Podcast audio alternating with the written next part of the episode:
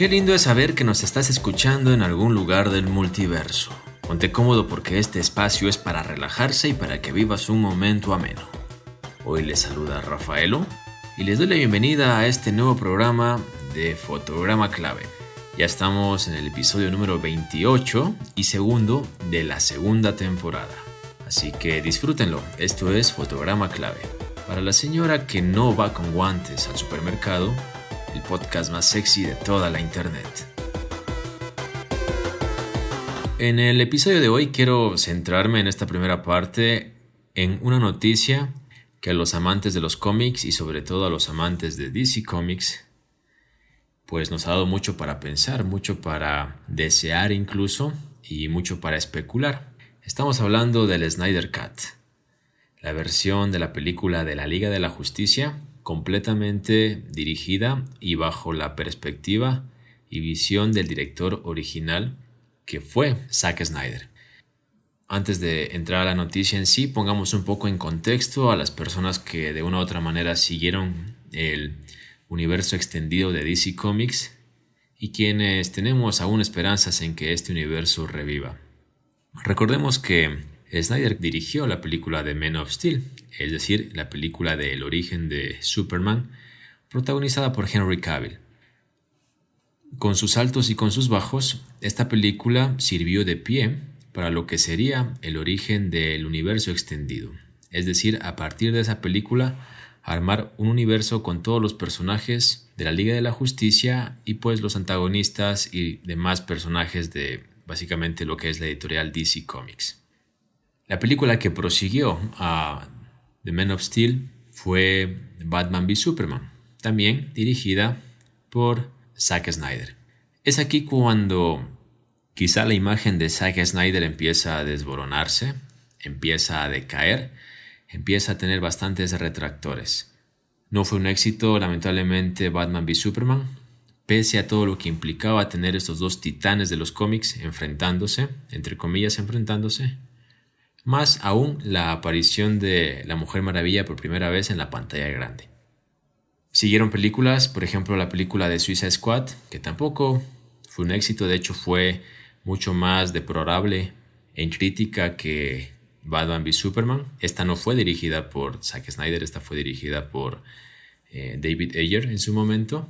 Y el hecho es que con todos estos tropezones, Warner y sobre todo DC siguió confiando en Zack Snyder al punto de dirigir o permitirle que dirija Justice League. En medio de Justice League surgió el problema con Zack Snyder, un problema familiar, donde murió por suicidio su hija. Aparentemente esta fue la razón por la que Zack Snyder dejó a medias, por decirlo así, la película y Warner y DC tuvieron que llamar a Josh Whedon para que termine de dirigir la película. Lo que ocurre es que Josh Whedon, al parecer, reescribió unas 80 páginas de guion. Esto para quienes están familiarizados con la escritura de guion es mucho, mucho por cambiar, muchas páginas. Por lo que, aunque en los créditos de la película de Justice League figura Zack Snyder como director, no es la versión completa de él la que se nos fue mostrada. De hecho, el director ha mostrado que su película no refleja ni el 40% de lo que realmente él quería mostrar. A raíz de que se estrenó Justice League, muchos fanáticos del director, muchos fanáticos de su obra, porque bueno, hay que decirlo de que Zack Snyder es un director con un estilo particular, sobre todo con el tema referencial, es bastante meticuloso en el tema de mostrar cosas y hacer referencias a grandes obras, a grandes obras ya sea del cine, ya sea de la pintura, ya sea incluso de la literatura o de las novelas gráficas.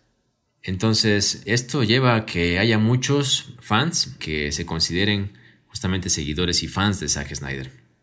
Con este contexto, Zack Snyder empezó a anunciar en redes sociales que había una versión de él, una versión tal cual él eh, la ideó eh, de lo que es la versión de Justice League, la película. Generó una movida en redes sociales que alentaba a que este Snyder Cut se lleve a cabo o se muestre. Zack Snyder empezó a mostrar de poco evidencia de que realmente había esta versión, aunque muchos de, muchas de las escenas, mucho del material que incluía este o que incluye este Snyder Cut no ha sido grabado. Muchas de estas escenas, por ejemplo, únicamente han sido plasmadas en storyboards, que es como un proceso entre el guion y el rodaje o la grabación. Y lo que Snyder eh, más o menos decía o insinuaba era que su versión de la película no dependía estrictamente de él, porque imagino que hay contratos, acuerdos que respetar entre la productora que es Warner y pues eh, lo que conllevó la filmación de la película. El hecho es que él dijo de que aproximadamente necesitaba 30 millones de dólares para terminar de hacer su corte, su versión final de la película. Y lo que ocurre, o lo que ocurrió, es que HBO Max decidió adoptar el Snyder Cut para lanzarlo en su plataforma. Tengo entendido que HBO Max es un nuevo servicio de streaming cuyo padre, por decirlo así, esto entre comillas porque no es un padre biológico tal cual, también tiene acuerdos con Warner, por lo que hay cierto vínculo entre HBO Max y Warner y por ende DC Comics. Entre las cosas que se podrían ver en el Snyder Cut, que a propósito se estrenará en 2021, el mismo director lo anunció en, en una transmisión en la que, por ejemplo, estuvo el actor Henry Cavill que da vida a Superman. Lo que se mostrará, o lo que Snyder Cut dice que se mostrará dentro de la película, incluye, eh, esto todo lo que voy a decir por si acaso es especulación, no es nada confirmado. Incluye a Darkseid como villano principal, incluye la participación de un linterna verde, se presume que es Hal Jordan, y también de Martian Manhunter, ¿sí? Eh, o detective marciano, como se lo conoce en el doblaje latino. También se incluye, por ejemplo, unas escenas en las que se presume que Superman asomará con su traje negro, con su traje de recuperación. Recordemos que en Batman v Superman este personaje muere y en Justice League vuelve a la vida. Y en los cómics, cuando este acontecimiento se da, pues él lo hace con un traje negro. Superman usa la energía del sol para recuperarse, para obtener su fuerza. Y el color negro y este traje negro pues hace que él absorba más rápidamente la luz solar, por se recupere más rápido. Y uno de los directivos de HBO Max dijo de que él ya quisiera de que únicamente se necesiten 30 millones más para terminar la película, insinuando que aparentemente se necesitan muchos más millones para terminar de grabar. Las escenas que quizá no avanzó a grabar Zack Snyder las escenas que él desea realmente llevar en su corte final. También pues aparentemente no veremos el Superman con bigote porque esto fue básicamente una regrabación que incluyó ya la mano del director Josh Whedon en su momento. Entonces, para quienes somos fans de DC, pues nos entusiasma en realidad el saber de que el Snyder Cut es una realidad y que lo veremos en 2021. A partir de esto, también es importante mencionar de que Actores como Ben Affleck se han sentido bastante entusiasmados también. Incluso se ha llegado a presumir de que tanto él en su papel de Batman podría reaparecer si es que de alguna otra manera esta película le da un impulso al universo extendido de DC Comics que por ahora se encuentra bastante dormido. Y también se especula de que podría haber una segunda película de Man of Steel protagonizada por Henry Cavill. De hecho, se insinúa de que un amigo personal de Henry Cavill, estamos hablando de La Roca, de... Ahí se me fue el nombre de La Roca. Pero bueno, el hecho es que La Roca va a interpretar a Black Adam, que es como el antagonista de Shazam. Y esta película está programada. Y en los cómics es muy interesante ver enfrentamientos entre Superman y, Black Adam. Entonces se dice de que La Roca Se me fue el nombre. Lo voy a googlear. De Wayne Johnson. Sí, no lo googleé. La Roca. The Rock. Wayne Johnson. Pues ha intervenido para que Henry Cavill o para animarlo a Henry Cavill a que se ponga nuevamente el traje de Superman y se realice una nueva película. Yo no sé. La verdad, DC es una moneda al aire. Y es lamentable porque tiene grandes personajes pero en el cine, como digo, es una moneda al aire, no siempre le aciertan. Por ejemplo, Aves de Presa, Birds of Prey, Harley Quinn, y Aves de Presa o eh, Aves de Presa y la Emancipación de Harley Quinn. Mm, fue una película muy... Cuando la vi me pareció ver un periódico amarillista, pero llevado al cine, o sea, como demasiada, demasiado color y poco contenido en sí. Pero bueno, han tenido también aciertos como Wonder Woman, que a propósito Wonder Woman 1984 se postergó para estrenarse en el mes de agosto de este año debido a la pandemia. Ese fue un acierto, Justice League no fue un acierto, Aquaman fue un acierto, Shazam también fue un acierto, pero bueno, hay que esperar a ver qué pasa con el universo extendido de DC Comics.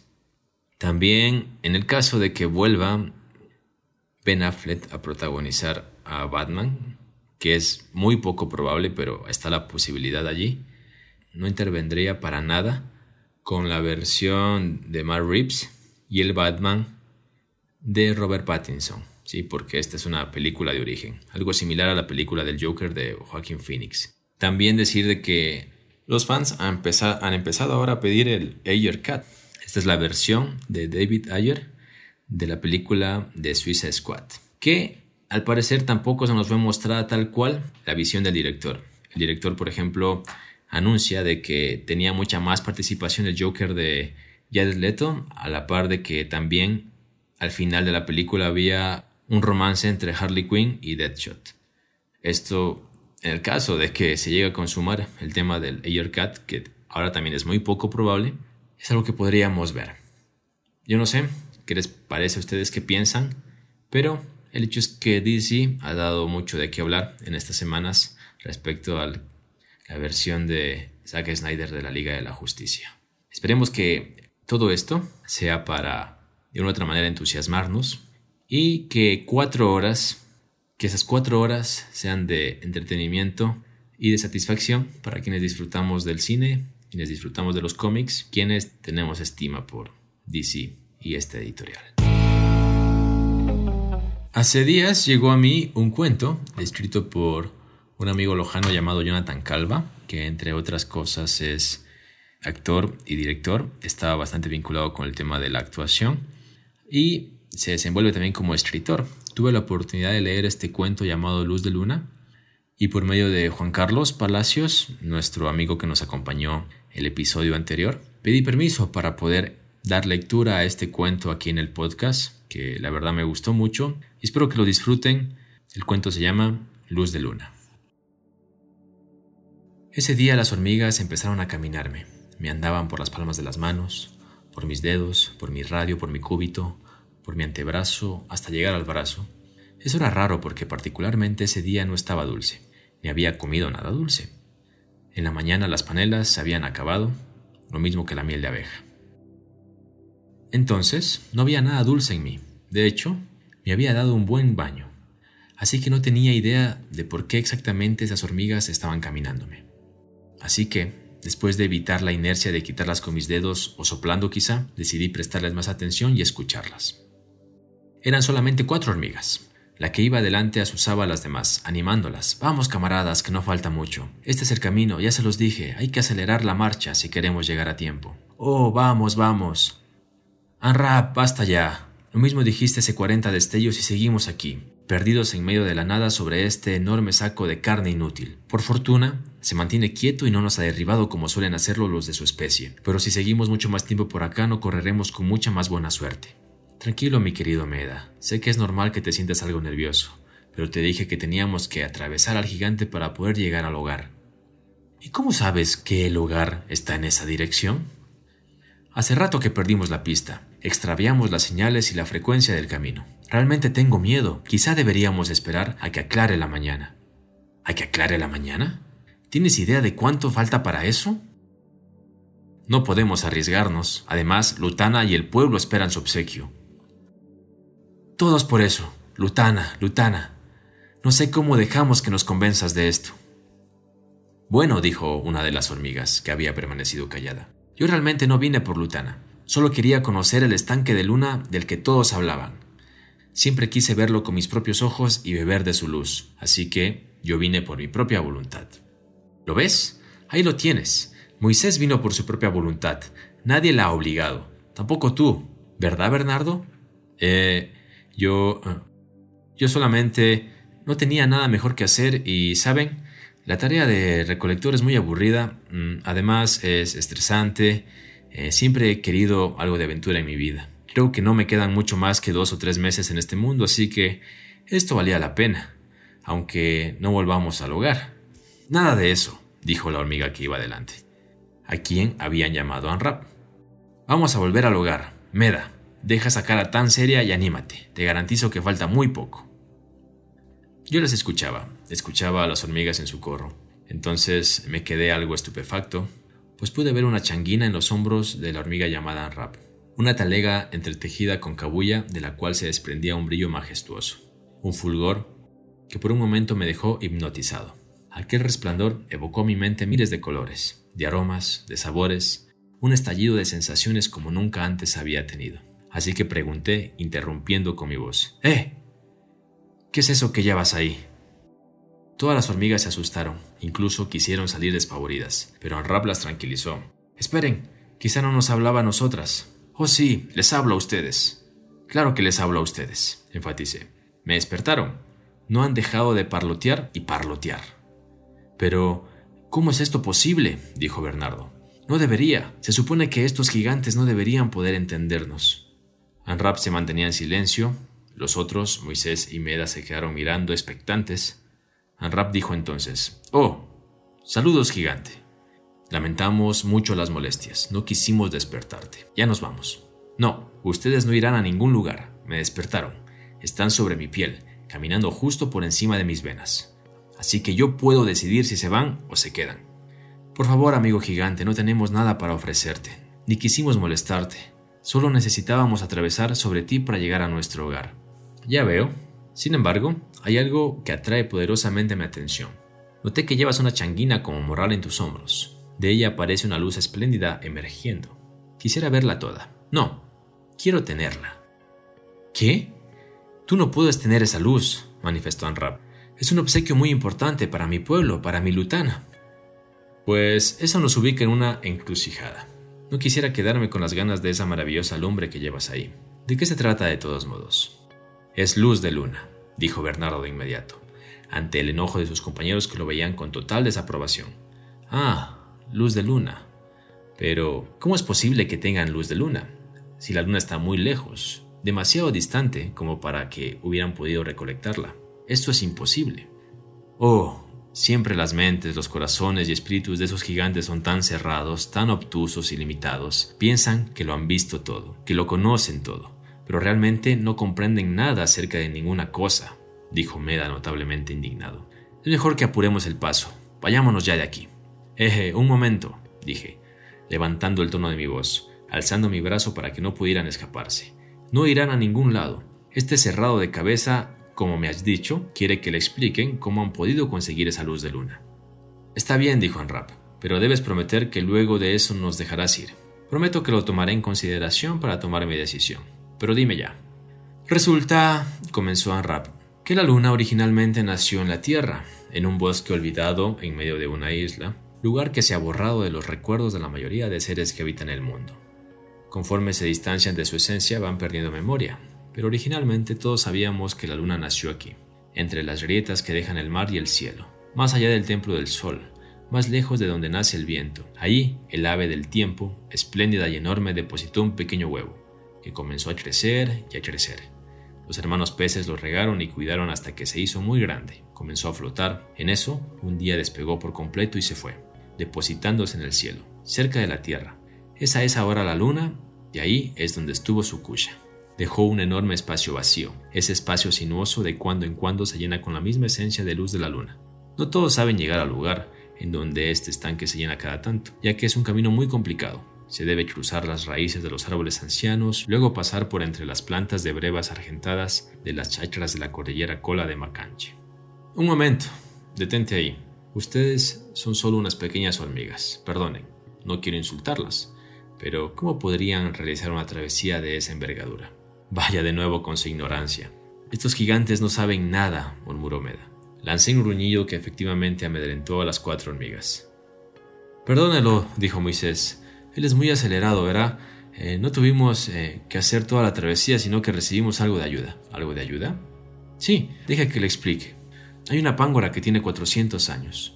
Siempre sabemos en dónde encontrarla. Es una obsesiva de las moras naranjas y resulta que en nuestra comunidad, en nuestro hogar, tenemos grandes cantidades almacenadas. Con nuestro olfato nos es fácil encontrarlas, así que hay muchas. Por eso hicimos un trato con la pángora. Ella, por todos los años que ha habitado en esta tierra, ha reunido saberes, algunos tesoros y objetos muy valiosos. Ciertos de estos artículos sirven como trueque para llegar al nido de la luna, para recibir la ayuda de la perdiz ancestral y también del conejo sabio, mencionó Bernardo. Oh sí, fueron esas acciones las que nos permitieron acceder por algunos atajos, hasta poder encontrar el camino. Después de varios tropiezos y superando muchos embrollos, al final llegamos al nido de la luna. Inclusive unas simples hormigas como nosotras fuimos capaces, y gracias a eso, hacernos con esta pequeña fracción de la luz de la luna, replicó Anrap. Esta luz es el símbolo de mi amor por Lutana y por mi pueblo. Oh, no sabía que las hormigas se enamoraban o amaran. Claro, todo ser vivo merece encontrar una conexión especial con los seres que lo rodean, que son importantes por los lazos que los unen. Eso es parte de la vida. Nosotros, dijo con firmeza Meda, gracias a nuestro valor y nuestra conexión con nuestra colonia, hemos sido capaces de realizar esta gran hazaña, que a pesar de la ayuda recibida, bien pudo costarnos la vida. Resulta que son los cuatro mosqueteros. ¿Mosqueteros, señor? Sí, ya saben, del libro de Dumas, la historia de los espadachines. Eh, Noté de inmediato que ellos no conocían el relato de los mosqueteros, pero ese no era momento para contarles.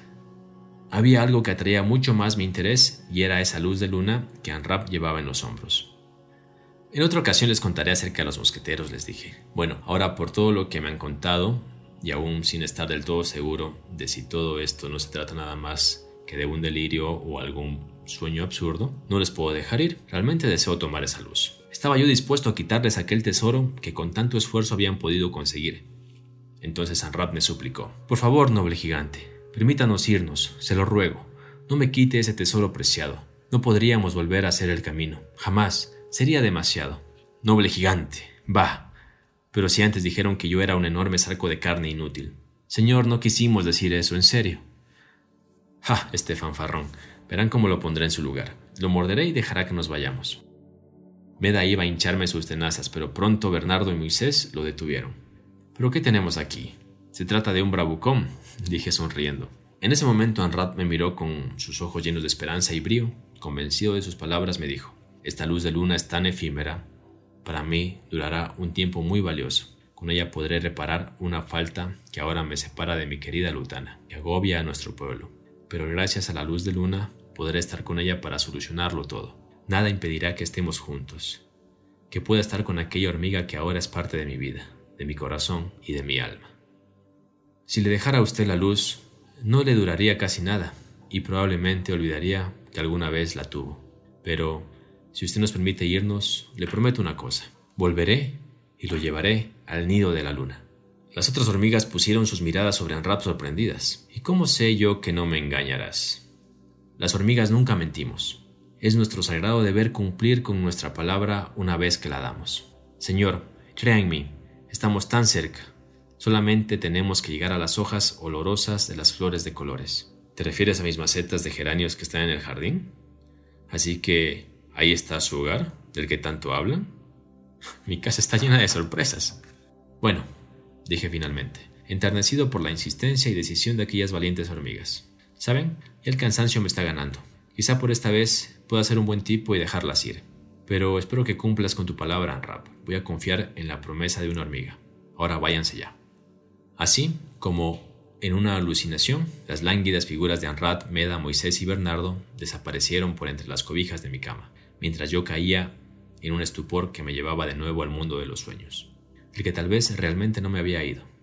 Aquella vez pensé que sería la última vez que vería a Anrap o alguna de sus amigas.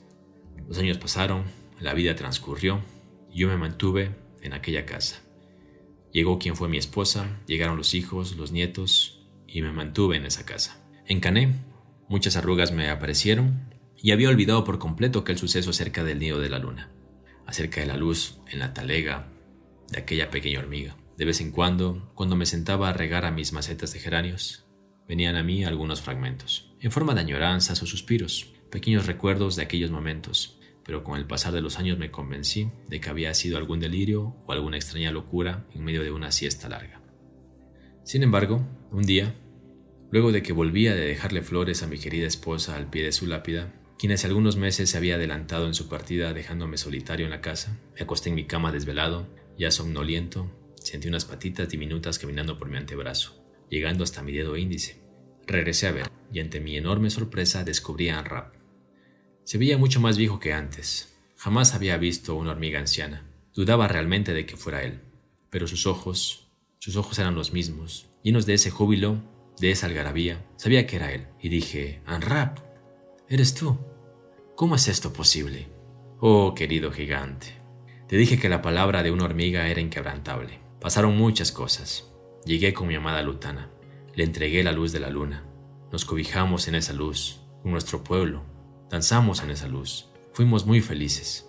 Pero ella se marchó, como tienen que marcharse todos los seres, en la penumbra infinita. Yo hice algunos trayectos y viajes muy distintos. Jamás pensé, créeme.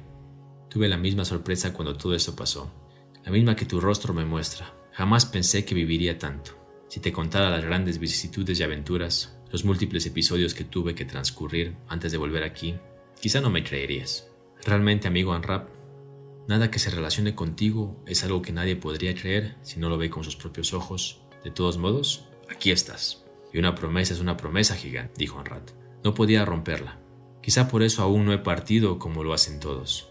Puede que esto sea lo que me falte. ¿Y tus amigas? ¿Tus compañeras? Pregunté. Te refieres a Bernardo, Moisés y Meda, ellos hace mucho que abandonaron este mundo y partieron. Ahora muy probablemente estarán mucho más cerca de la luna, que incluso cuando anduvimos por su nido. Seguramente habrán podido tocar las celestiales estrellas y serán polvo que se envuelve con ellas. Aquella vez nos permitiste marchar y yo te hice una promesa, que vendría para llevarte al nido de la luna. Una emoción invadió mi corazón como nunca antes. Sentí vibraciones por mi cuerpo, la algarabía inquietante, tan emocionada estaba, mi piel se erizó por completo. No puedo creer que esto sea cierto, pero ¿cómo? ¿Cómo podremos? Tranquilo. Lo primero es que, para llegar al nido de la luna, tu tamaño y tus dimensiones no van a colaborar, así que tendremos que hacer algo respecto a eso. Pero debo advertirte, querido gigante, en tu caso es distinto. Ustedes los humanos se han separado tanto de la esencia del mundo, de la raíz, de nuestra tierra, de nuestra conexión del todo, del espíritu sagrado que nos une. Por ello este viaje para ti será sin retorno. Debes pensarlo bien. ¿Estás seguro de querer ir al nido de la luna? Suspiré profundamente y le contesté. Ya he vivido mucho, lo suficiente. Me enamoré, amé, dancé, comí, gocé, reí, lloré. Y mi gran amor ya partió también. Así que no tengo nada que perder. Al contrario, mucho que ganar, ¿verdad? Estoy seguro de querer ir contigo. No se diga más, dijo Anrat, y empezó a buscar en su talega. Debe estar por aquí, lo debo tener por acá, mencionaba, mientras buscaba. Era la misma changuina que hace tanto tiempo había llevado consigo. Buscó y revolvió dentro de ella, hasta que sacó un pequeño pancito. Entonces le dije, Eso es solo un pan. ¿Qué puede tener de especial? Anrat me miró, sonrió no es cualquier pancito, dijo. Fue hecho con harina mágica de maíz de los valles escondidos del Catitchapa. ¿Catitchapa? dije con curiosidad. Oh sí, el cerro del Catitchapa. Es un cerro encantado. Pero esa es una historia para otro momento. Ahora debes comer el pan. Depositó sobre la yema de mi dedo aquel diminuto pan. Lo llevé a mi boca y desapareció al instante. Así como al instante también me encontré del mismo tamaño que Anrap. Mi reacción fue de susto, de sorpresa, también nerviosismo pero Anrap posó su pata sobre mi hombro y me calmó. Ahora, querido gigante, ya no tan gigante, debes seguirme. Caminamos por entre las cobijas de mi cama, que parecían dunas enormes o montañas. Pensé que no lograríamos atravesarla, pero el ánimo de mi juventud y mi físico, mi resistencia de los mejores años de mi vida habían regresado. Me sentía joven de nuevo. Caminamos mucho y atravesamos esa cama, pero al llegar a la orilla todo era diferente. Podía jurar que ya no estábamos en mi casa. Lo único que había debajo era un entretejido matorral, un enmarañado conjunto de hojas, tallos e hilos. Anrap me agarró con una cuerda a la cintura y caminó adelante, alándome, hasta que llegamos a un encondrijo hecho de palitos de plumas y algodones, de donde salió una impotente pángora. Hola, Subat la pángora. Amrap saludó con cortesía a la pángora. En camino esta no me quitaba los ojos de encima. Ay, Anrap, qué rara criatura traes contigo ahora. Es uno de esos terrantes, humanos se hacen llamar, ¿verdad? No creí que fueran tan pequeños. No, no, no. Él comió un pan de maíz mágico del Katishaba. Por eso es de ese tamaño. Hace mucho tiempo le hice una promesa y tú sabes que la palabra de una hormiga siempre se mantiene. Lo sé, lo sé. La palabra de una hormiga es palabra sagrada. No me digas que lo irás a llevar a... Sí, al nido de la luna. Han pasado ya 40 años. Estoy seguro que ahora es el momento en que podremos encontrarlo. Ciertamente sí, Rap. Pero ya sabes que si quieres llegar tienes que darme algo a cambio. Lo sabes, ¿verdad? Oh sí, claro, no has cambiado para nada. Y Rap sacó de su morral unas moras que se veían muy suculentas. La pángora se abalanzó sobre ellas, las comió tan deprisa que desaparecieron al instante. Muy bien, traes un excelente producto, como siempre mi amigo Anrap, y es un gusto verte después de tantos años. Me sorprende que aún sigas con vida siendo una hormiga. Bueno, toma, aquí están las llaves. Las dejas colgadas en la puerta cuando cierres, recuerda. Dijo la pángora mientras nos guiaba con una linterna en su tenaza hacia el interior de una madriguera, toda de madera, rocas y flores secas. Y así lo hicimos. Entramos por un pasadizo que se iluminó por completo. Era terroso, húmedo y rojizo. En el otro lado del mismo había una puerta grande, hecha con una madera muy bella que no sabría describir su inefable materia. Producía cierta tranquilidad en uno. Anrat puso la llave en la ranura de la puerta y la abrió. Cuando pasamos al otro lado fue tanto mi encanto y sorpresa, sumados a un repentino vértigo, que sentí que me caía. Puse las manos sobre el piso que no existía, pues estábamos sobre las nubes. ¿Qué es esto, Anrap? Tranquilo, amigo. Así es siempre la primera vez. Estos son los templos de los cielos, estos son los montes del firmamento. Ten confianza en mí. No te va a pasar nada. Esperé un momento y Anrap sacó de su talega una botella que llevaba dentro una extraña miel. Pregunté qué era y me dijo, es miel de misque que nace en los pencos. En el cerro del Catitchapa hay muchos. Vaya con el cerro del Catitchapa. Realmente estás llamando mi curiosidad. Oh, querido amigo, me dijo Anrap. Cuando puedas volver, quizás seas un gavilán y podrás volar por encima del cerro encantado. Pero ahora nuestro camino nos conduce a otro lugar. Anrap abrió la botella y ante mi asombro sirvió sobre nosotros una enorme perdiz. Era la perdiz ancestral, que se desesperaba bostezando y estirando las plumas. Anrap, qué bueno verte, muchacho. ¿Cuánto tiempo ha pasado? Te ves realmente bien, para ser una hormiga, sin ofender, claro está. Nunca había visto una hormiga vivir tanto y trajiste mi deliciosa miel. Hace mucho que nadie viene por aquí a visitarme. Amiga perdiz, estoy aquí porque estoy cumpliendo una promesa y tú sabes, oh sí, sí, las hormigas nunca rompen sus promesas. Supongo que vienes a verlo de nuevo y traes a este humano contigo, para que también pueda verlo, ¿no? Yo siempre he dicho, una vez que pruebas la luz de luna, siempre querrás regresar. Sí, le prometí a mi amigo gigante, que ya no es tan gigante, que lo llevaría hasta allá. No pensé que volvería a ver a una persona aquí nunca más, bueno, tratándose de ti, Anrap, haré una excepción y lo dejaré pasar. Suban. Anrap subió al lomo de la perdiz, yo lo seguí.